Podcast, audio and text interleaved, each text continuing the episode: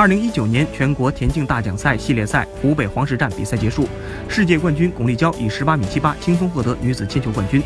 在赢得赛季个人三连胜的同时，也再次刷新了自己创造的本赛季亚洲最好成绩。本场比赛，巩立姣优势非常明显，她六次试投，除了第三次投犯规没有成绩，其余五次成绩都在十八米以上。